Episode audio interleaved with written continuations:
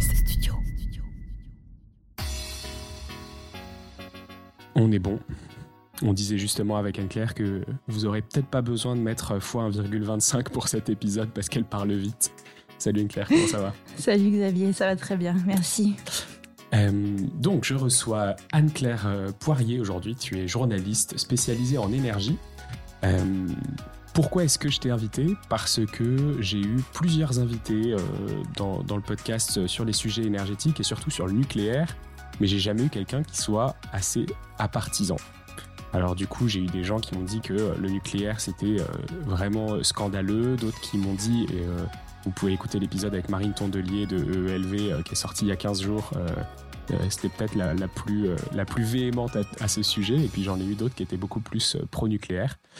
Et donc, bah, je me pose cette question pourquoi est-ce que le nucléaire divise autant en France Pourquoi est-ce que même parmi les écolos, on n'arrive pas à se mettre d'accord sur ce qu'il faudrait faire?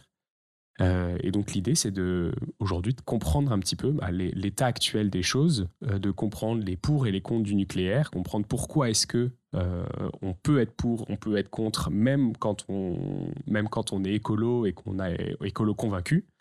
Euh, et puis, euh, bah, qu'est-ce qui est prévu pour, pour les prochaines années? Est-ce que tu es OK avec, avec ce, plan d'action? Je, je, vais faire de mon mieux.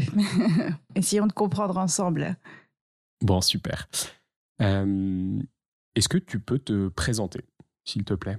Oui, euh, donc euh, je m'appelle Anne-Claire Poirier, je suis journaliste, euh, ça fait dix ans maintenant, et en fait je suis tombée très vite, même tout de suite en fait, en sortant de l'école dans les énergies, d'abord renouvelables, je travaillais au sein d'un petit journal qui s'appelait Green Univers, qui ne traitait que d'énergie renouvelable. Et puis, euh, il y a cinq ans, euh, je me suis mise à travailler en indépendante. Et euh, effectivement, assez rapidement, quand on parle d'énergie en France, ça devient compliqué de contourner le nucléaire, n'est-ce pas? Donc, du coup, maintenant, je fais toutes, toutes les énergies renouvelables, nucléaires et fossiles aussi.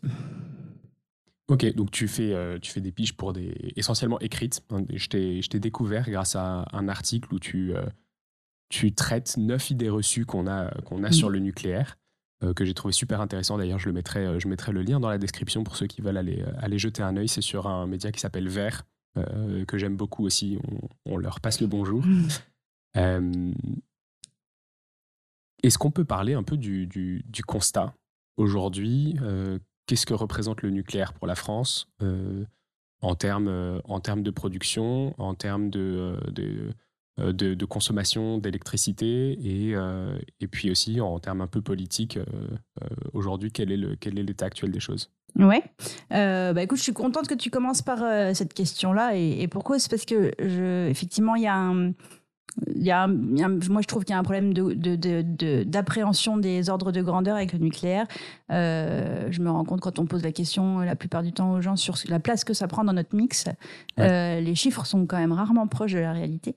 Donc, euh, je fais un petit rappel. il y a ce qu'on appelle le mix énergétique, euh, qui comprend donc vraiment toutes les énergies que la France euh, produit et consomme, et euh, à l'intérieur de laquelle le nucléaire en fait ne constitue qu'une qu'une vingtaine de pourcents. Attends, je suis en train de me perdre dans mes chiffres. Non, si, c'est ça. Euh, je vais commencer par l'inverse. Euh, il Donc, tu vois, je t'avais dit que c'était un sujet. Énergétique, tu préfères commencer par le mix oui. électrique. Ouais, ouais, mais je t'avais dit que c'était jamais. C'est pas si simple que ça euh, euh à, poser le décor. En fait, on parle du nucléaire, le chiffre que tu as probablement en tête, c'est euh, les 70% de nucléaire euh, dans le, mix français. Et quand on dit ça, on ne parle pas de n'importe quel mix, on parle du mix électrique, la production d'électricité en France et qui donc effectivement est composé à 75% de nucléaire et euh, le reste d'ailleurs c'est euh, des énergies euh, qui sont décarbonées. On est quasiment à 95% d'énergie d'électricité décarbonée, donc c'est vraiment une performance très française. Par contre, ce grâce au nucléaire et à l'hydraulique essentiellement. Voilà, ouais, ouais, et puis les énergies renouvelables qu'on appelle nouvelles, hein, le solaire et l'éolien qui se développent quand même assez fort. Ce qu'on oublie souvent de dire, c'est qu'en fait la France consomme pas que de l'électricité et loin de là. Et donc là, on, quand on part du mix énergétique, donc tout ce que la France consomme et produit comme énergie euh, on est à 20% d'électricité. Et donc, le nucléaire, euh, c'est 17% de ce mix énergétique global. Et, finalement, ce que les gens savent assez peu, c'est que les renouvelables et le nucléaire, c'est la même part euh, de notre consommation d'énergie globale, parce qu'il y a énormément d'énergies renouvelables qui sont des énergies euh, qu'on dit thermiques, qui produisent de la mm. chaleur. Et en fait, euh, le, poids du nucléaire, que ce soit dans les médias, mais aussi, je pense, dans l'esprit des gens, est quand même très disproportionné finalement. Voilà, il y a autant de nucléaire que de renouvelables en France. Est-ce qu'il y a aussi une différence à faire entre production et consommation? Oui, euh, effectivement, le, nucléaire, c'est quasiment 40% de la production d'énergie primaire. Attention, on rentre dans des sujets un peu complexes. Hein. C'est 40% de la production d'énergie primaire, mais c'est 20% de la consommation d'énergie finale. Parce qu'en fait, il y a une, une forte déperdition. Euh, c'est vrai que quand on brûle du gaz, on brûle du gaz et voilà, il n'y a, y a, y a mm. pas beaucoup de déperdition dans le nucléaire. Y a, ouais, on est quasiment à un tiers de un, tiers peut-être même plus de pertes. J'ai plus j'ai plus le chiffre exact en tête mais entre la, perte de chaleur fatale et ce qu'on perd aussi sur les réseaux euh, du transport de, l'électricité jusqu'au consommateur final est, vraiment très euh, non négligeable vraiment. Et donc donc dans le mix énergétique en fait euh, on a 80% donc qui ne sont pas de, l'électricité donc des sources enfin 80% de, de, notre consommation d'énergie qui ne vient pas d'une source mmh. électrique euh, et donc ça, c'est du pétrole, ça va être du gaz, du charbon qui vont être utilisés pour euh, des applications industrielles, transport, euh, quoi d'autre? Ouais, c'est ça. Bah, c'est surtout, surtout, transport. Euh, quasiment 45% de notre consommation d'énergie, c'est du pétrole. Hein, donc c'est vraiment euh, le transport, puis les applications qui en sont faites, et la chaleur, beaucoup. Le, et, dans ce contexte-là, le gaz est vraiment une énergie encore très, très massive. En fait, on, c'est vrai qu'on parle beaucoup de notre mix électrique, qu'on cherche à décarboner alors qu'il est déjà décarboné. Et le vrai angle mort des politiques publiques de l'énergie aujourd'hui, c'est la chaleur et, le, transport. Mais le transport, ça se traduit par de l'électrification. C'est quasiment le seul moyen qu'on ait trouvé pour, euh, décarboner efficacement. Donc là, on, repart sur euh, des questions liées à l'électricité. La chaleur, euh, en France, il y a encore 60% d'énergie carbonée et importée en plus, parce qu'en ce moment, on parle pas mal des sujets liés à la souveraineté énergétique. voilà. Non seulement ces énergies, elles polluent, mais en plus, elles nous rendent dépendants de, des voisins. Ok, donc si on, si on continue ce, cet état des lieux, euh, donc c'est 70 euh, ou 75% de la production d'électricité. Euh, ça représente combien de réacteurs Et aujourd'hui, quel est l'état des lieux de ces, de ces réacteurs? Eh ben, En France, on a actuellement 56 réacteurs en fonctionnement, une douzaine définitivement arrêtés. Et euh, dans ces 56 réacteurs en fonctionnement, il faut préciser qu'en ce moment, on a quand même pas mal de réacteurs qui sont arrêtés euh, de façon temporaire, bien sûr, mais arrêtés euh, quand même, pour plusieurs raisons. La plus disons, la plus, celle qui était la plus prédictible, c'est le fait qu'on a des centrales qui vieillissent. Euh, beaucoup d'entre elles même arrivent à leur, euh, à leur fin de vie officielle, en fait. Elles étaient programmées pour euh, durer 40 ans. la moyenne d'âge du parc français, c'est 37 ans. Et donc, il a été convenu qu'on les prolongerait si, si la sécurité, la sûreté le permet, qu'on les prolongerait. la prolongation, ça se fait par palier de 10 ans. Et en ce moment, il y a beaucoup de centrales qui sont en train de passer ce qu'on appelle la visite décennale. Et donc là, c'est vraiment un gros chantier. Quoi. Les centrales sont arrêtées longtemps. Euh, je crois qu'au Tricastin, euh, de mémoire, il a fallu mobiliser près de 5000 personnes euh, sur ce dossier pour vraiment préparer la révision de, de tout l'appareil, en fait. Hein. Donc c'est un gros audit. C'est un très gros audit. Ouais. Il faut vraiment s'assurer que la, centrale peut repartir sur 10 ans supplémentaires. Et euh, il y a des pièces qu'on peut changer, il y a des pièces qu'on ne peut pas changer. Et voilà, donc il faut vraiment vérifier. Euh. Donc ça veut dire que toutes ces centrales-là qui sont à l'arrêt, on a prévu de dépasser leur durée de vie euh, initialement escomptée. Oui, il a été. Alors, moi, je, je, je, me prononce pas. C'est la, l'ASN, l'autorité de sûreté nucléaire, qui décidera in fine qui peut passer le cap ou pas. Mais c'est vrai qu'il a été politiquement et industriellement, décidé qu'on voulait les prolonger au moins jusqu'à 50 ans. Et puis là, le gouvernement vient d'annoncer que euh, l'idée, c'est de prolonger toutes celles qui pourront l'être euh, au-delà de 50 et peut-être plus même encore. Ok. C'est combien de réacteurs qui sont à l'arrêt à peu près? Alors oui, alors c'est vrai que j'ai commencé par te parler des réacteurs définitivement à l'arrêt, puis je suis passée aux réacteurs arrêtés pour donc maintenance Euh, il y en a 11 actuellement. C'est vrai que là, on est en plein hiver, hein, on est le 8 février. Euh, je ne sais pas quand l'épisode sortira. Donc, euh, tous les réacteurs qui peuvent être en fonctionnement le sont. Enfin, en général, ce qu'on fait, c'est qu'on essaye de mettre les réacteurs à l'arrêt plutôt l'été quand la consommation est la plus basse. Et je te dis ça parce que cet été, on avait plus d'une trentaine de réacteurs qui étaient arrêtés. Et là, pour une autre raison qui, était, euh, qui a été assez inattendue, c'est qu'on a découvert sur euh, une dizaine de réacteurs des problèmes dits de corrosion sous contrainte euh, sur le circuit primaire de refroidissement, si je ne me trompe pas. et donc, en fait, on a été vraiment à l'aveugle pendant plusieurs mois. Il a fallu les arrêter, réparer ces soudures, et on va en avoir quasiment jusqu'à 2025 pour pour maintenant vérifier tout le parc, euh, pour vérifier qui, qui, quel palier de, réacteurs sont touchés ou pas. Euh, voilà, comme c'était inattendu, finalement, il a fallu vraiment que les, que les exploitants euh, déploient à la fois des technologies de, de caractérisation qui n'existaient pas de ce, de ce problème, et puis aussi la réparation. Quoi. Donc c'est vrai que c'est quelque chose qui, qui, nous est tombé dessus, pas forcément au bon moment. Moi qui vient du coup alimenter, j'imagine, euh, toute la partie euh, euh, il nous faut plus de réacteurs nucléaires, il faut arrêter ça parce que c'est des il y a des choses qu'on comprend pas, des choses sur lesquelles on a des difficultés à prévoir, des coûts qui dépassent ce qu'on ce qu'on arrive à, prévoir. si on va un peu de ce côté-là, quels sont les, les, arguments qui sont un peu contre le nucléaire? J'ai l'impression que ces longs arrêts ont favorisé quand même le rejet du nucléaire par une partie de la population. Euh, qu'est-ce qu'il en est? Bah, C'est vrai que... Euh, alors, je ne sais pas si c'est ça qui, euh, qui, qui, peut définitivement créer une fracture entre la population et le nucléaire, mais si tu veux, une des critiques qu'on ne pouvait pas faire au nucléaire jusqu'ici, c'était euh, le fait qu'il soit euh, intermittent ou imprévisible, parce que souvent on disait oui, les, les, énergies renouvelables sont intermittentes, euh, ça peut mettre le, réseau en souffrance, le nucléaire au moins c'est stable, mais là en fait on se rend compte qu'on a quand même eu des, sérieux problèmes qui sont en plus liés au fait que comme les réacteurs ont été construits en série et sur un, un pas de temps très limité, on a des réacteurs qui se ressemblent énormément, alors c'est très pratique, on fait des économies d'échelle, tout ça, mais le problème c'est quand il y a un réacteur qui a un problème, potentiellement, ils l'ont tous. Et donc là, c'est ce qui s'est passé quand on a découvert euh, ce problème de corrosion sous contrainte à Civaux. On s'est dit, euh, potentiellement, euh, bah, tous, les cas, tous, les, tous les réacteurs de même, de même génération peuvent avoir le problème. Donc, euh, donc voilà. Après, les critiques qui sont faites au nucléaire, alors moi j'ai presque envie de faire une distinction entre les critiques qui sont faites au nucléaire et les critiques que moi je ferais au nucléaire. ouais, bah, très bien, parce faisons, que... cette distinction, parce que une, des raisons pour lesquelles j'ai invité Anne-Claire euh, pour les auditeurs, c'est euh, que c'est la seule personne que j'ai trouvée qui était mesurée sur le sujet. c'est très difficile de, de, trouver des gens qui ne sont, pas, qui sont pas partisans. Euh, et du coup, euh, euh, voilà, je, suis très en apprentissage et en, écoute de ce que tu peux me dire sur ce que tu enfin ce que tu entends comme étant véhiculé comme des idées reçues ou comme des critiques fondées ou pas fondées, et ce que toi tu as en fonction de, toutes tes recherches et de, des articles que tu as écrits? Oui. Alors, je vais commencer par les, critiques qui sont le plus souvent relayées. Euh, la première, il me semble, c'est quand même euh, le risque euh, pour les populations.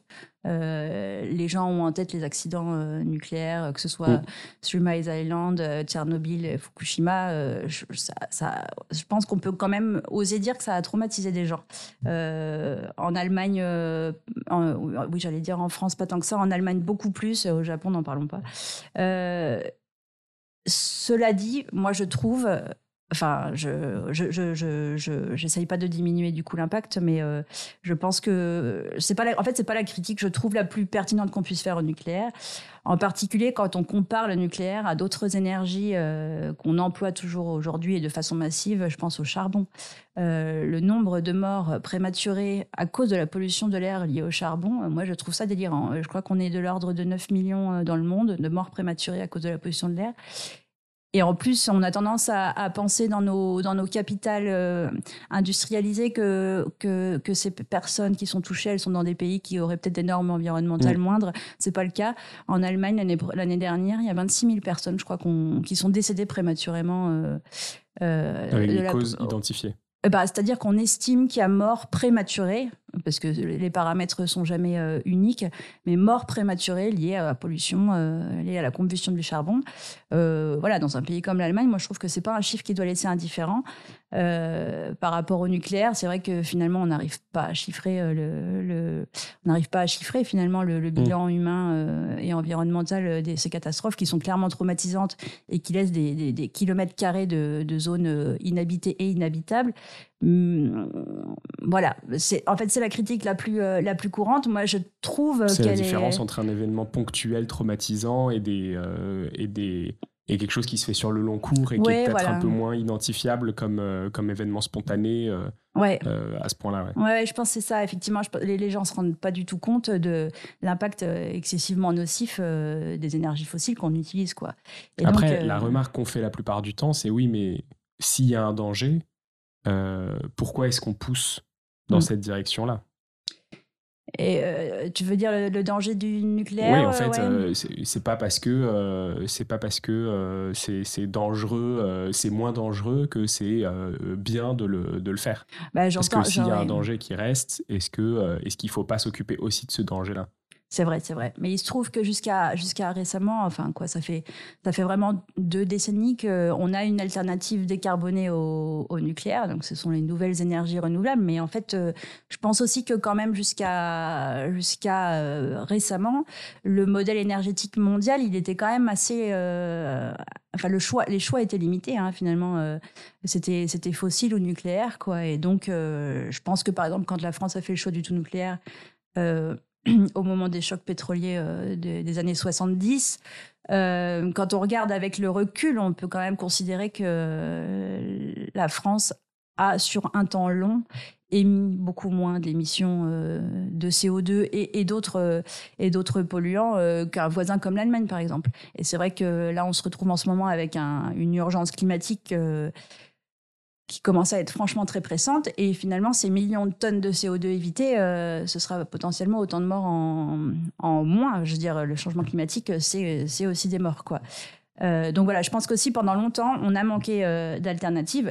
par contre, la question aujourd'hui, c'est est-ce qu'on peut, est-ce qu'on est vraiment point, pieds et poings liés avec le nucléaire en France? Ou est-ce que finalement, eh, on peut, on peut se tourner vers des énergies qui cumulent les avantages d'être euh, mm. décarbonées et euh, absolument pas dangereuses Voilà. Ouais, pas dangereuses, mais euh, peut-être un peu plus compliquées à, à développer dans des, dans, à des très grandes échelles par rapport à. Eh ben, écoute, je, on m'a parlé récemment d'études et c'est vrai que je, moi, je pense que ça se défend. Il faudrait que je les ai lues avant de t'en parler plus, mais quand même, j'évoque le sujet.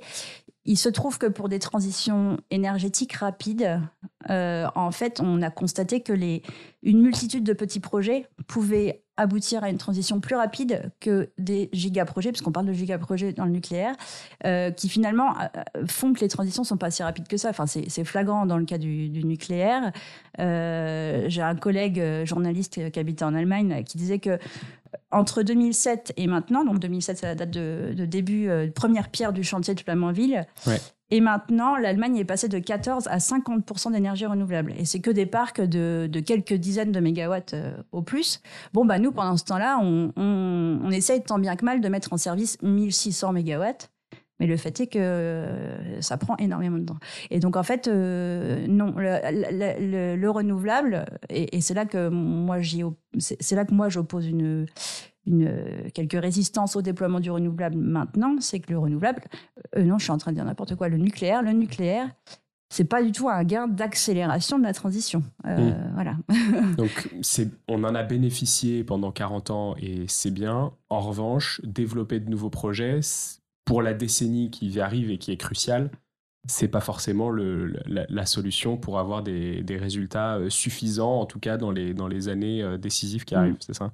Bah, C'est-à-dire, oui, si on, prend, si on prend en tout cas l'angle climatique, euh, qui est celui qui, est, qui m'importe moi particulièrement, là on est, à, on, on, est vraiment au bord du mur. D'après le GIEC, si on poursuit à émissions constantes, on aura dépassé le budget carbone qui nous reste pour pas dépasser euh, ce fameux seuil de 1,5 degré de réchauffement. Mm.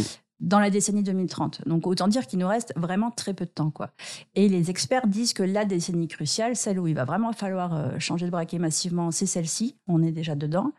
Et le problème, c'est que le déploiement d'un réacteur, c'est... Euh, alors EDF veut nous faire croire que ça pourra prendre 7 ans, mais euh, en l'occurrence, on est plutôt sur des périodes de 10-15 ans. Quoi. Mmh. Et donc en fait, on n'est on pas du tout dans le pas de temps nécessaire pour répondre à l'urgence. Quoi.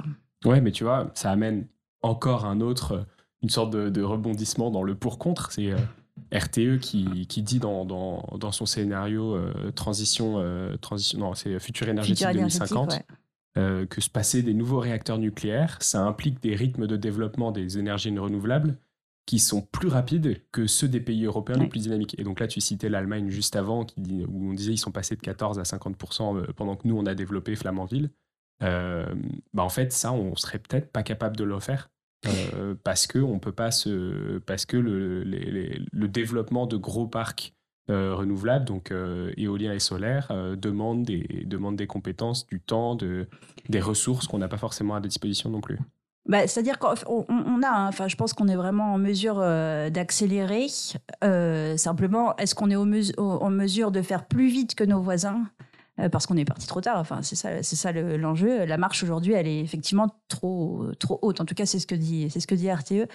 Enfin, je pense effectivement que c'est un, un, vrai souci. Après, on a bien vu que les, les récents années, voire mois, ont montré que la filière est vraiment capable d'accélérer, euh, d'accélérer très fort. Mais effectivement, c'est ça le problème, c'est que hum, la France, euh, confortable dans son mix électrique décarboné, a traîné à déployer les technologies euh, renouvelables, contrairement à des voisins euh, comme l'Allemagne, dont le modèle n'est pas du tout parfait. Hein, mais c'est vrai que sur ce, sur ce point-là en particulier, ils sont partis euh, beaucoup plus tôt. Quoi. Du coup, ça, a presque l'air d'être un nœud inextricable. comment est-ce que tu est-ce que tu fais? Du coup, on se dit la demande en électricité va augmenter parce que on électrifie le parc automobile, mmh, parce mmh, que mmh. on essaye d'électrifier aussi de plus en plus le chauffage avec des pompes à chaleur, avec bon, tous ces trucs là. Donc on a une demande en électricité qui va augmenter, malgré une demande en énergie qui devrait euh, diminuer au, global. Euh, si on a cette demande en électricité qui augmente, qu'on ne peut pas avoir de nouveaux réacteurs nucléaires dans, dans des temps impartis qui sont suffisants pour euh, décarboner de, plus en plus notre mix, et qu'en même temps, on n'arrive pas à développer suffisamment d'énergie renouvelable, comment est-ce qu'on fait Avec, ces, deux, avec ces, ces, en gros, ces énergies qui sont les énergies qu'on estime être les énergies du mmh, mmh, futur, comment est-ce qu'on fait euh, pour, euh, pour, réussir à avoir ce mix électrique qui soit, qui soit suffisant dans les prochaines années? Eh ben, c'est euh, un vrai casse-tête. La hein, question en ce moment, oui, oui, ouais, ouais, je pense qu'en ce moment, on a des, des personnes assez haut placées qui, qui ont des sueurs froides. Effectivement, je pense que là, on a, on a un, vrai problème euh, voilà, qui, est, aussi lié, par exemple, à la nature du parc nucléaire. Euh, euh, il va y avoir un mur. En fait, les centrales, elles ont toutes le même âge, donc potentiellement, elles vont toutes nous lâcher en même temps, entre guillemets, quoi. Hein. Et ça, c'est un, un, un, vrai souci, quoi. cela dit, on parle. Enfin, tu t'inquiètes de la production et tu as raison. Un des gros leviers qu'on exploite encore très peu et donc qui nous laisse un, important potentiel de progrès en France, c'est la sobriété. Euh, on est vraiment capable, euh, techniquement, euh, de réduire massivement notre consommation d'énergie. Moi, je pense que le, la seule solution, elle va être là. en fait, la question aujourd'hui qui se pose, c'est est-ce qu'on va le subir ou est-ce qu'on va le choisir? Est-ce qu'on va choisir de, de, de réduire nos consommations ou en tout cas de les rendre plus flexibles euh, pour, euh, pour, euh, pour consommer à des moments où le réseau est moins tendu, ce, ce, genre de choses? Ou est-ce qu'en fait ça va se passer dans la douleur? On a vu que cet hiver, on n'était pas loin que ça passe dans la douleur. Mmh. Les, voilà, les gens qui... Enfin, on, a, on a obtenu les 10% d'économies que le gouvernement a appelé de ses voeux. Je pense qu'il faut regarder dans le détail comment ça s'est mais je ne pense pas que ce soit euh, la, transition écologique euh, qu'on souhaite, en fait. Bon, alors on s'est un peu écarté de notre fil rouge de, tout à l'heure. On parlait du coup des, des, avantages, des inconvénients, des pour et des contre plutôt du nucléaire. Alors évidemment, on, a digressé, mais c'était très intéressant. Mais revenons, revenons à nos moutons. Tu, tu me parlais donc de des dangers pour, euh, pour la population du, du fait que effectivement c'était des événements marquants. Oui. Euh, donc dans les, dans les contres, euh, dans les pour, on disait bah, effectivement que c'était plutôt une énergie qui était considérée comme étant pilotable, même si avec les différents arrêts, on, la considère presque intermittente ces, mm. derniers temps. c'est quoi les autres, les autres arguments qu'on pourrait, qu'on pourrait avoir d'un côté comme de l'autre? Je sais qu'on parle beaucoup de la gestion des déchets, euh, donc euh, qui se rapproche un peu de la partie danger. est-ce que c'est un peu la même chose ou parce que alors si on revient, il me semble qu'il y a euh, donc l'équivalent de 3% des déchets nucléaires qui sont vraiment les plus radioactifs et qui ont une radioactivité qui dure de 100 000 ans. donc il y, a, un gros sujet en ce moment, notamment avec le site de Bure, il me semble, mais tu vas, tu vas peut-être nous en parler un peu plus. Mais c'est quoi le, le principe aujourd'hui, c'est ces déchets qu'on n'a toujours pas enfui, qu'est-ce qu'on en fait? Euh, Qu'est-ce qui se passe là-dessus? Oui, ça c'est vrai que c'est le deuxième argument qui vient, euh, qui vient très vite en tête, c'est donc c'est les, les, les, déchets. Donc tu parlais du, centre d'enfouissement à CIGEO où on va enfouir 3% euh, de la masse des volumes, mais 97% de la radioactivité. c'est validé ça, ce projet?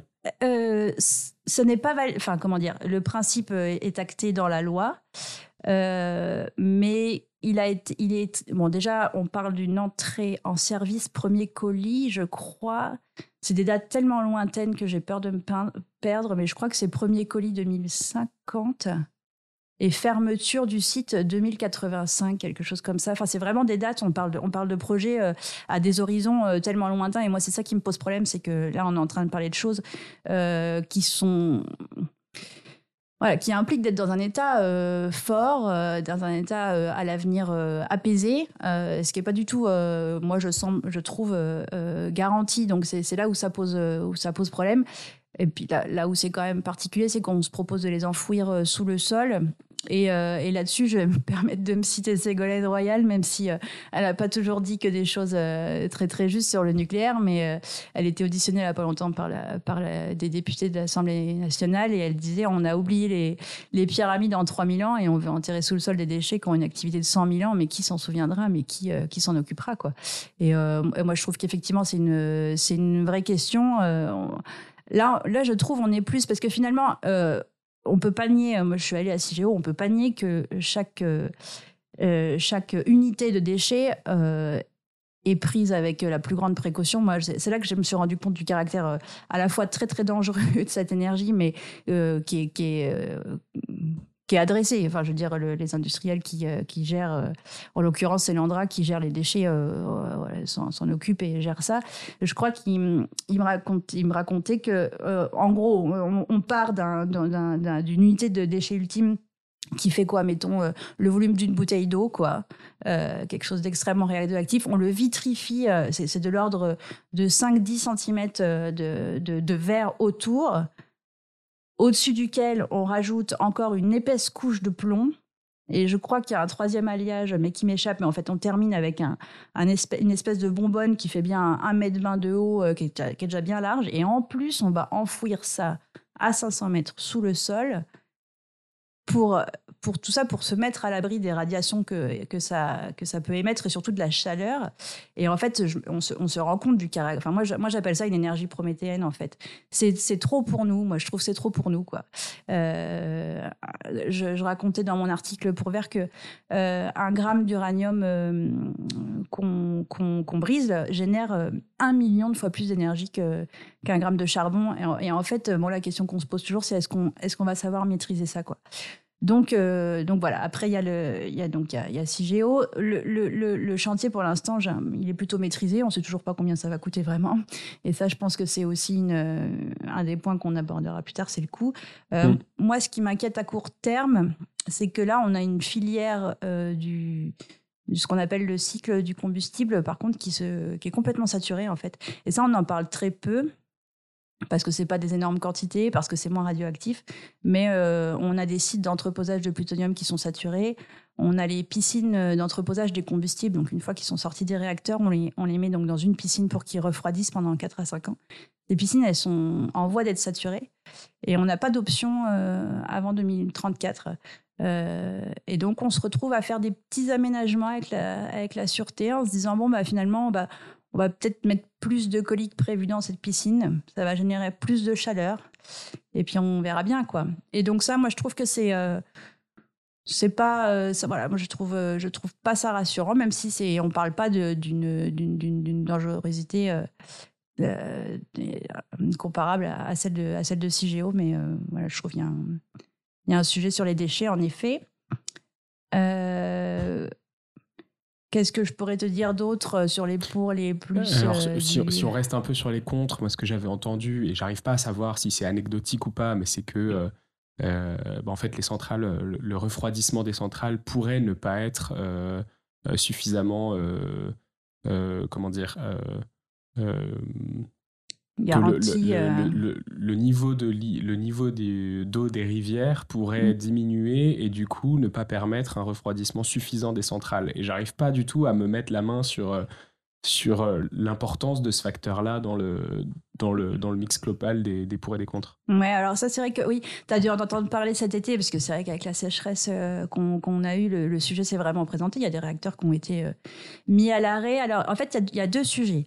il y a le sujet de, des rejets thermiques du réacteur. Donc, le réacteur en fonctionnement rejette de, de, de l'eau très chaude dans les fleuves attenants. Et effectivement, il se trouve que quand l'étiage du fleuve devient trop faible, on, est euh, obligé de réduire la puissance du réacteur. Mais là, en l'occurrence, c'est pas tant pour des questions de, de sûreté du réacteur, c'est plus pour la biodiversité des fleuves autour, en fait. Hein, parce que quand on envoie de l'eau à 30 degrés dans un fleuve, en général, l'écosystème, euh, et notamment la faune, a, du mal à, encaisser le choc. Donc ça, c'est un, donc du coup, c'est un sujet parce que finalement, à l'avenir, euh, les réacteurs nucléaires ne pourront plus être implanté auprès de certains fleuves dont, dont l'étiage est en baisse, on le sait quoi.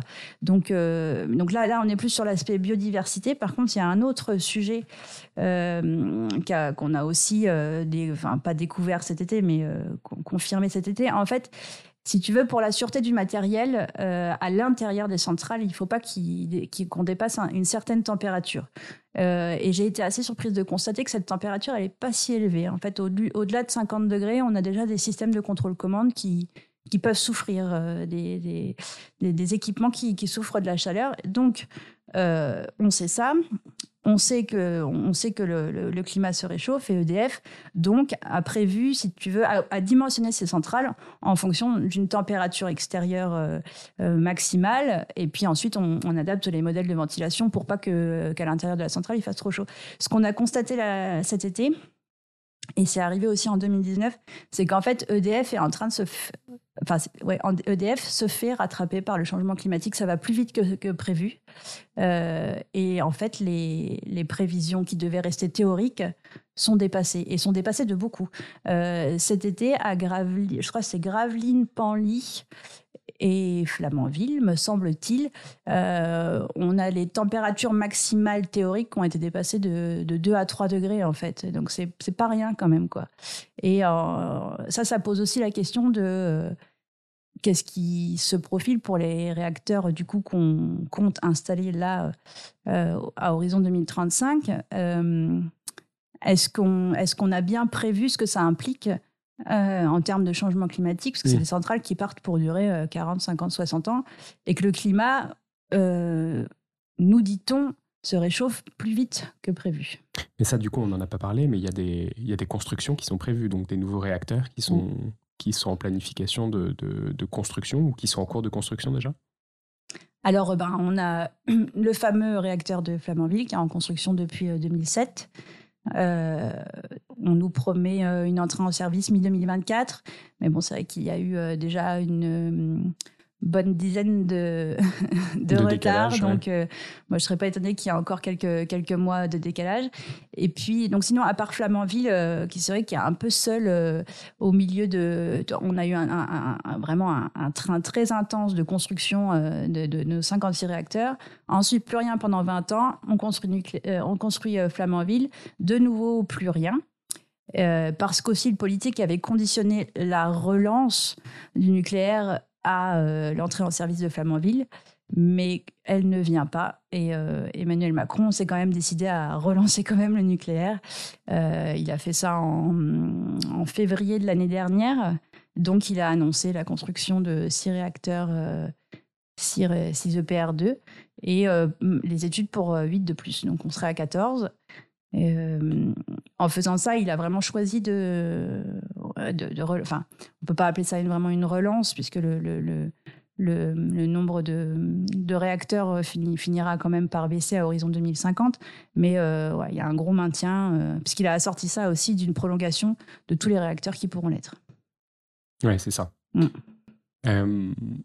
Euh, bon, je pense qu'on a dressé un bon constat de tout ce qu'on peut avoir contre. Je ne sais pas s'il y a d'autres euh, éléments avant qu'on passe un peu à ce qui va dans le bon sens. Si, moi, j'insiste quand même sur, euh, sur le contre. Enfin, c'est mon contre à moi. Enfin, je, pas, pas que le mien, mais. Ton contre de cœur. Oui, non, mais c'est-à-dire que si tu veux, moi, j'ai réalisé assez tardivement, je fais de l'énergie depuis 10 ans, on nous parle en France du nucléaire comme d'une énergie comme les autres. D'ailleurs, c'est ce qu'on est en train de faire depuis le début. Hein. On parle de, nucléaire comme d'une énergie, point.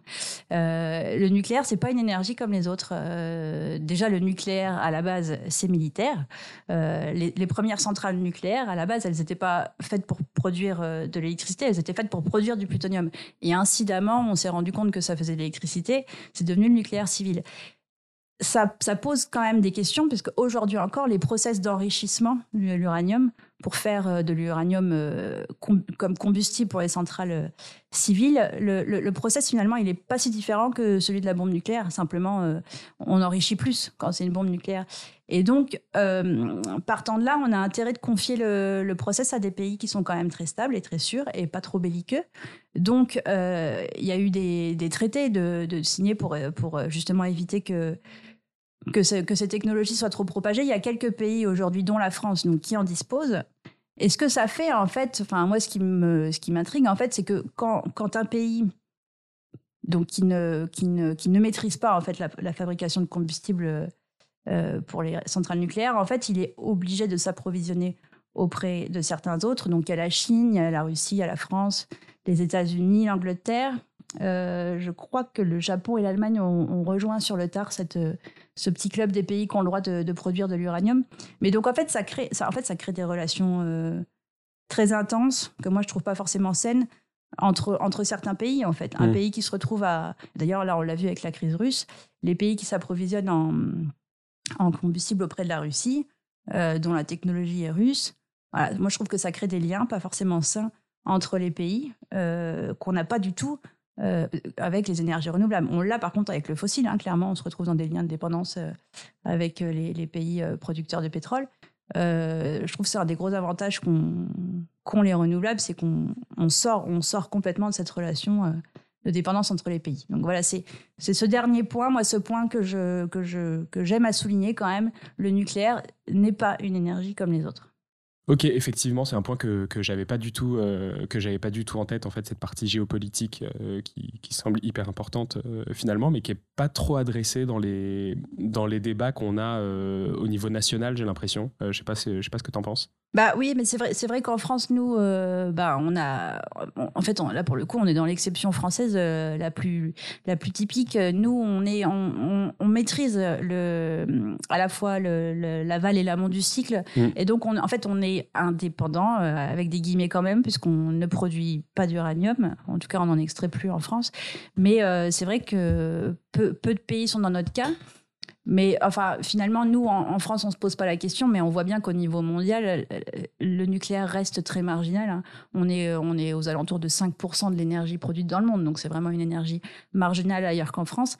Et c'est notamment pour cette raison-là je veux dire, les, tous les pays n'ont pas forcément envie de rentrer dans une relation de, voilà, de, de telle dépendance euh, avec la France ou avec, euh, ou avec d'autres. quoi. Donc, euh, elle vient, elle, moi, je pense qu'il vient profondément d'ici, mm. l'absence de développement du nucléaire au niveau mondial.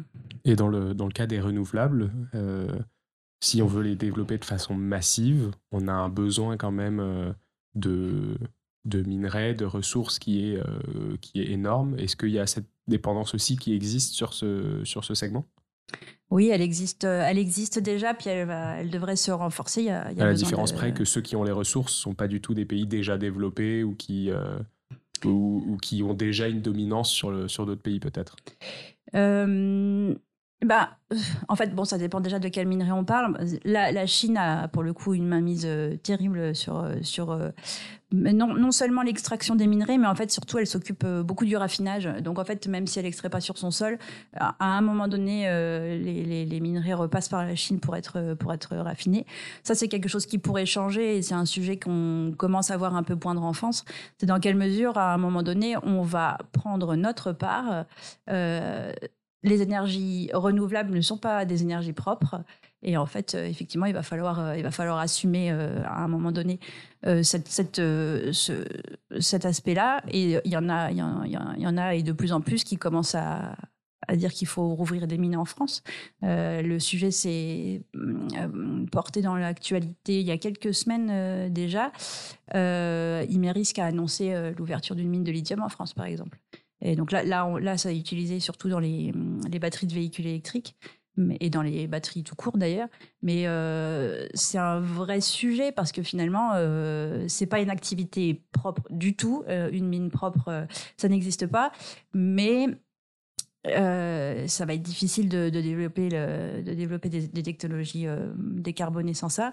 Et surtout, à un moment donné, la France importe beaucoup de ses émissions et donc laisse le soin à certains pays de d'extraire et de et de polluer leur euh, leur environnement, je pense qu'à un moment il va falloir euh, assumer quoi. Hmm. Voilà. Après, ce que tu ce que tu posais comme question sur le le, le, manque éventuel de, de, minerais critiques pour euh, le développement de certaines énergies renouvelables, ça c'est un, sujet que l'Agence internationale de l'énergie a abordé le sujet. Et en fait, c'est pas tant qu'on va manquer de de ces minerais, c'est que pour ouvrir une mine, il faut environ une dizaine d'années et qu'en fait, euh, on va se retrouver avec un, un, un goulot d'étranglement en fait, où au moment où la demande va devenir beaucoup trop élevée et les mines, euh, les mines supplémentaires n'auront pas encore ouvert. Et donc ça, c'est un vrai problème que souligne euh, l'Agence internationale de l'énergie, c'est qu'en fait ça, ça risque de, de ralentir la transition énergétique à un moment donné où on aura énormément besoin d'accélérer. Et on a commencé à le voir avec la pénurie des, des microconducteurs, des, dans des supraconducteurs, je crois. Oui. Enfin, dans, dans, tous les ordinateurs, ce qui a amené, ce qui a amené toutes les puces électroniques à avoir du retard de production, etc. Donc on a commencé à le voir un peu dans notre quotidien tech, mais on va commencer à le voir dans notre quotidien énergétique peut-être dans les prochaines années du coup. Ah bah, de toute façon, là, on rentre dans une ère euh, de pénurie. ouais. ouais. je pense qu'on va manquer d'énergie, on va manquer de matériaux. Euh, et c'est voilà, c'est ça, a commencé avec le Covid, mais euh, ce que les gens n'ont pas forcément compris, c'est que ça ne s'arrêtera pas, selon moi. Mmh. C'est un, peu euh, anxiogène, mais, euh, mais je, comprends bien le, je comprends bien le principe. Ouais. Mm. Euh, bon, on a déjà bien dressé à ce constat-là des, des, contres.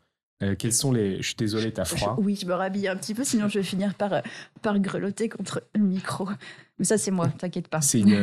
on est en sobriété énergétique aujourd'hui, Claire. Ouais, ouais, c'est encore l'hiver. On sait jamais, des fois, qu'on ait une alerte éco-watt euh, de couleur orange, euh, n'allumons pas les chauffages. Je, suis désolé, c'est juste parce que euh, j'étais pas à la maison ce matin et du coup, le chauffage s'est lancé tard. Pas de problème. bon, quels sont les, quels sont les pour? De ce, de ce nucléaire alors On en a parlé un petit peu au tout début. Qu'est-ce qu'on a dit on a dit que, euh, bon, effectivement, il y avait euh, cette, euh, cette indépendance énergétique. Mm. on a dit que c'était une énergie qui était pilotable.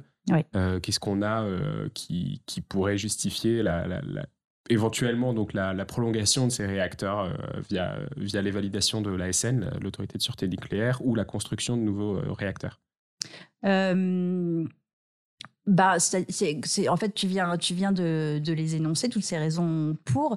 Euh, en, fait, ce, que, disent euh, tous les experts, y compris RTE, c'est que les énergies renouvelables, euh, elles, sont, intermittentes et passer un certain seuil dans le, mix, on parle de 50%, 60%, ça, commence à mettre le réseau à, rude épreuve.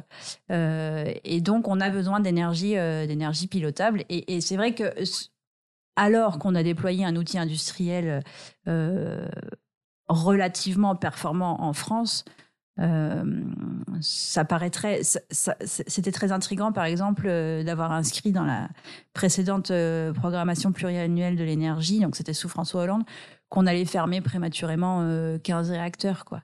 Alors que ils sont là, ils produisent une énergie décarbonée et en fait, les les désactiver tant qu'on n'est pas sûr que, que, que, le, que le réseau est prêt, c'est vrai que ça, ça ressemble plus à de l'idéologique. Mmh. Mais là, on parle quand même encore juste d'une transition. On parle pas d'un d'un facteur euh, qui, positif qui nous donne envie d'en refaire plus derrière. On parle juste de garder ceux qui sont actifs. Donc c'est pas tout à fait vraiment un, euh, en faveur d'eux, j'ai l'impression. C'est vrai, oui, c'est vrai. C'est pas évident. Hein. C'est pas évident parce que d'un côté, je, je, j'ai envie de te dire que que que qu'on aura besoin de ces réacteurs. Simplement, moi, j'ai un tout petit peu de mal à imaginer qu'ils rentrent en service un jour, les six dont on parle.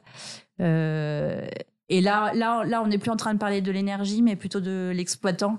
EDF, mmh. euh, EDF e est pas en forme du tout, du tout financièrement. Mais on voit là, c'est en cours de renationalisation parce que si c'était une entreprise privée, de toute façon, ils auraient déjà fait faillite. Et donc, en fait, c'est vrai que c'est pas, pas facile de s'imaginer. Euh, moi, en tout cas, je compte pas dessus à moyen terme parce que je, pense qu'on va avoir des difficultés à aller, construire ces six réacteurs supplémentaires. Euh, il y, a un problème de compétences euh, avérées qui ont été perdus parce qu'on n'a pas construit de nouveaux réacteurs. Il y a un problème de financement euh, important. c'est très capitalistique de construire un, réacteur nucléaire. Donc là, c'est l'État qui va prendre en charge la facture et, ça n'aurait pas été possible autrement. Donc là, on parle de, prix qui sont autour de 4 milliards annoncés et plutôt autour de 15 milliards actuel euh, validé, c'est ça? Ah, Là, tu parles de Flamanville, peut-être, euh, ouais. ouais. dans le coup, euh, ouais. Qui est un EPR2 aussi, si je C'est un EPR tout court. Ouais, ouais, ouais. ouais, on partait à 3 milliards 3 en 2007 et on est à 19 milliards là. ça. et ça, c'est vrai que et ça, pour le coup, c'est pas que en France. Euh, le, GIEC le mentionne dans son rapport. Le, coût du nucléaire euh, augmente tendanciellement et les, durées de construction aussi. C'est pas que en France. Et, c'est vrai que c'est totalement l'inverse des, renouvelables pour le coup, dont le coût baisse et puis euh, les, durées d'installation diminuent. Donc voilà. Mais c'est vrai que c'est une énergie décarbonée, sinon, sinon la plus décarbonée, dont, dont, dont, on, dont il serait dommage de se passer en France, en tout cas en tout cas maintenant. Mais voilà, c'est vrai qu'on s'est mis dans des voilà, on enfin je dis on, je m'identifie pas spécialement à EDF, mais euh, la, la, filière va pas bien en ce moment quoi. C'est euh, c'est pas du tout facile euh, et c'est vrai qu'on il y a, une, telle compétitivité des l'énergie nucléaire que même si c'est très politique, l'énergie, au bout d'un moment, le marché aussi finalement impose sa loi. Et euh, ça va être compliqué au bout d'un moment de défendre une énergie euh, à 130 euros du mégawattheure quand on construit des parcs éoliens en mer euh, à 47, quoi. Et donc, je, veux dire, même si, même si l'État soutient intensément cette filière, actuellement, enfin, actuellement, il y a des réalités économiques qui font qu'il y a. Mmh y a d'autres énergies qui font leur qui font leur révolution actuellement quoi. Donc je suis bien je suis bien embêtée de te de te on va se retrouver avec les raids pro-nucléaires dont tu me parlais juste avant qui vont débouler sur le podcast. Hein. Oui, je pense que quand ils vont m'entendre, ils vont pas être euh, très évidents d'autant plus qu'il y a un dernier contre qui m'est venu en tête euh, je suis un peu obligée de t'en parler parce que quand même on est en plein dedans en ce moment, il y a un débat euh, il y a un, un débat public sur la pertinence ou pas justement de relancer ces réacteurs nucléaires. Et il se dit, à juste titre, qu'en fait, ce débat public, euh, il sert pas à grand-chose puisque les décisions sont prises. Mm. Euh, le, politique euh, s'est prononcé fort. il y a une, en ce moment une loi d'accélération du nucléaire qui est, qui est en examen au Parlement. Alors l'objet de cette loi, c'est pas d'acter les, les, réacteurs, mais de faire en sorte que leur construction soit plus rapide.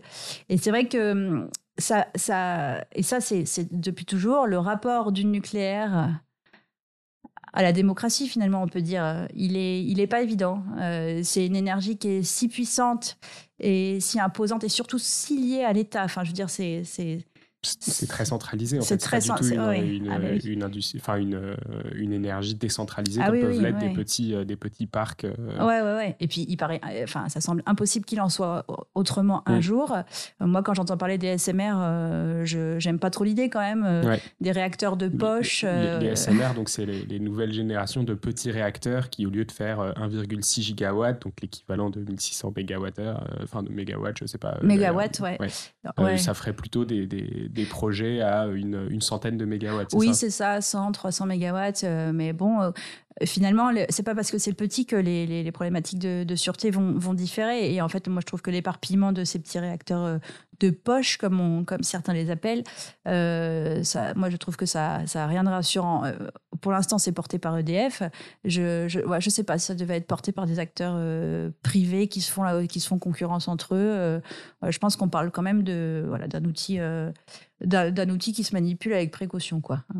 Et pourquoi je te parle de ça? Oui, c'est le rapport à l'état du, nucléaire qui est donc qui, qui est quasiment inévitable quoi et c'est vrai que ça pose euh, ça pose un peu question quoi la plupart des décisions relatives au nucléaire ont été prises euh, ont été prises vraiment sans sans euh, sans le public et la commission nationale du débat public s'en est quand même émue et à juste titre récemment en faisant un petit inventaire quand même de toutes les décisions qui ont été prises ces dernières années avec vraiment une, une, décision qui est annoncée par le politique, voire entérinée par le Parlement, avant, avant que, le, que, le, que le débat public ait lieu. Quoi. Enfin, ça paraît quand même un peu fou. Et puis, euh, et puis parfois, on prend des décisions, euh, je, pense à CIGEO, l'enfouissement qui a été décidé euh, par le Parlement. Le débat public avait, avait plutôt exprimé le souhait d'examiner toutes les solutions, et en particulier celle de l'entreposage en surface. Et finalement, on voit que la, décision prise par le Parlement va pas va pas dans ce sens. Donc c'est vrai qu'il y, a un rapport euh, au public qui est quand même euh, qui est quand même en fait de plus en plus anachronique finalement mmh. parce que je, je, réalisais il y a pas longtemps que quand quand Civo la dernière centrale euh, entrée en fonctionnement en France et, a commencé à tourner finalement Internet n'existait même pas. Donc finalement, effectivement, je pense que le débat public, il a quand même dû être euh, assez minimaliste. Mais aujourd'hui, à l'heure où vraiment les gens s'investissent, il y a une envie de participer, on demande aussi beaucoup d'exemplarité euh, aux industriels. Est-ce qu'en fait, c'est compatible avec du nucléaire où il y a quand même un, vrai besoin de secret? Ça se comprend, quoi. Euh, voilà, on voit qu'il y a des moments où où ça coince quoi. C'est et puis quand je vois que on a des projets d'énergie renouvelable qui appartiennent aux riverains ou les riverains investissent dedans, mais on pourrait jamais imaginer ça avec le nucléaire. Enfin, il y a il y a un besoin de distance euh, et, et, et, surtout les décisions sont, sont et ont besoin d'être euh, unilatérales en fait, je pense, de, de, par la nature de cette énergie. Bah, ce que je comprends, euh, si, si j'essaye de faire un petit résumé, c'est que euh, les points positifs, c'est qu'on en bénéficie déjà. Euh, et que effectivement là le, truc peut-être à s'enlever de l'esprit c'est euh, l'extrémisme de il faut fermer immédiatement tout ce qu'on a tout ce qu'on a déjà ouvert et il faut couper court à, tout ce, qu'on possède déjà et ce qui fonctionne mm. en revanche compter sur le nucléaire pour développer le pour, euh, pour développer un parc euh, décarboné dans les prochaines années, c'est déjà, c'est déjà un peu fichu à cause du temps long que, que ça demande. et qu'effectivement, bon, il y a toutes les, toutes les autres contraintes, tous les autres contres qui, sont, qui sont liés un peu aux déchets, à, l'interdépendance étatique, mm. à la gestion du danger pour les, pour les populations. Euh, donc effectivement, moi, ça me fait un bon, ça me fait un bon, euh, un bon avis, je pense, à, me construire derrière à partir de ça. Euh, j'avais juste une, petite dernière question, mais je suis pas certain que tu puisses répondre à cette question-là. c'est ce qui explique le virage politique autour du nucléaire des, dernières années. Quand, Emmanuel Macron était candidat en 2017, il avait dit le nucléaire c'est terminé. En 2022, il a dit euh, on pourra euh, un peu à, juste titre, à juste titre, en ayant lu euh, le, rapport Futur énergétique 2050, il s'est dit zut, en fait, les scénarios grand parc avec juste du renouvelable, c'est pas possible, donc on a besoin du nucléaire. Et donc il est reparti dans en fait, il faut qu'on construise du nucléaire. Comment est-ce qu'on explique ce revirement en moins de 5 ans? C'est vrai que je sais. Alors, je je, je, je sais pas du tout, euh, et j'ai pas souvent lu d'articles. Pourtant, il doit y en avoir eu sur euh, comment comment lui il s'est positionné par rapport à ça. Bon, après, je pense je pense que j'ai l'impression que c'est quand même euh, beaucoup plus politique que industriel comme positionnement. Il est, il s'est présenté en 2017. C'était en encore un peu euh, l'héritier de Hollande finalement. En mm. tout cas, il se proposait euh, dans sa campagne de, de mettre en œuvre le, la promesse euh, de Hollande, qui, avait été inscrite dans la loi, cela dit, hein, mais de réduire la part du nucléaire dans la production électrique à 50%. C'est lui qui a fermé Fessenheim, alors que François Hollande l'avait pas fait. Il a pris des décisions très dures pour la filière. Il a notamment fermé, enfin fermé, décidé d'interrompre. Je dis il je ne sais pas si c'est lui en personne, mais euh, en début de son mandat, on a décidé d'interrompre euh, le, un prototype euh, qu'on appelle de quatrième génération, qui était vraiment le rêve de la filière, d'un jour fermer le cycle, utiliser les, mm. les, les, du coup, du coup, faire en sorte que les déchets du nucléaire n'en soient pas, puisqu'ils se transformeraient en matière réutilisée euh, comme combustible dans ce, dans ce prototype de réacteur. Bon, mais il a été, euh, il a, il a été mis fin euh, à ces jours.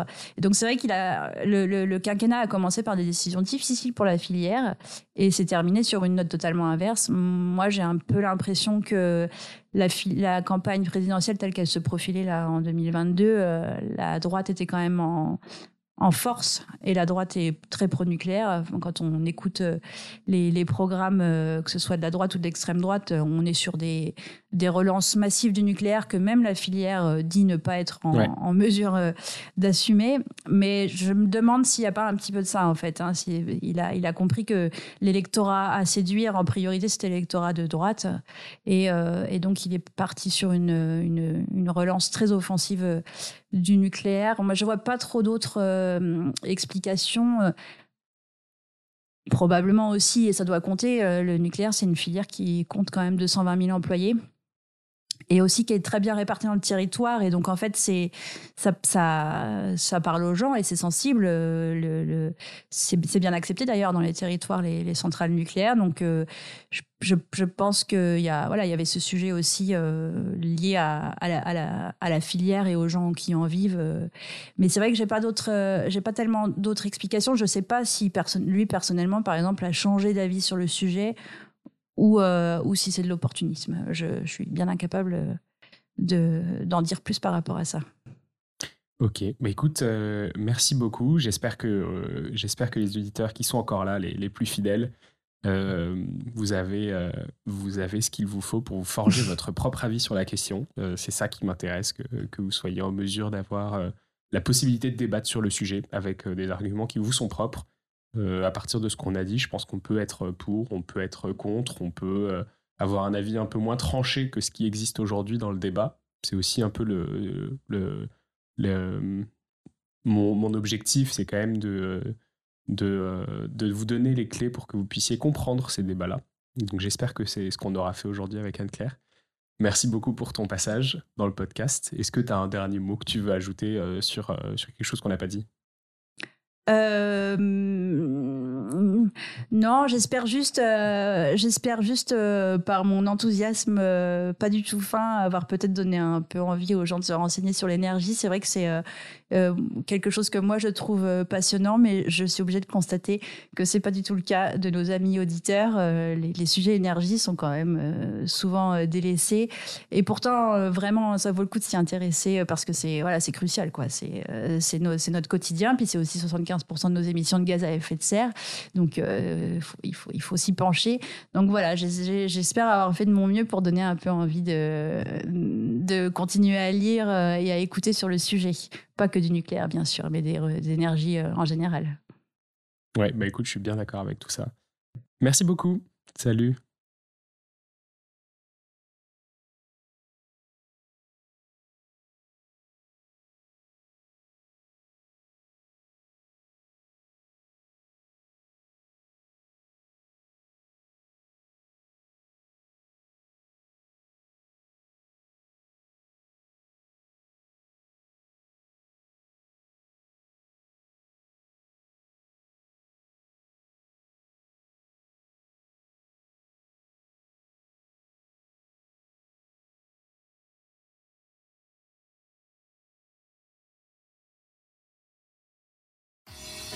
Salut C'est la fin de cet épisode de The Big Shift. J'espère qu'il vous a plu et que vous en avez retiré quelque chose pour votre vie quotidienne. C'est ça le plus important. C'est beaucoup plus simple de parler du sujet sensible de l'environnement quand ses amis ou sa famille sont vraiment informés, alors partagez le plus possible The Big Shift, ça aidera tout le monde. Et si vous avez des questions, des sujets que vous souhaitez qu'on aborde, des invités que vous voulez entendre, ou tout simplement que vous voulez qu'on discute de cet épisode, envoyez-moi un message sur LinkedIn. The Big Shift est produit par Echoes Studio. Si vous avez un projet audio, contactez-nous sur www.echoes.studio. Merci d'avoir écouté jusqu'au bout. Je vous retrouve très bientôt pour un nouvel épisode.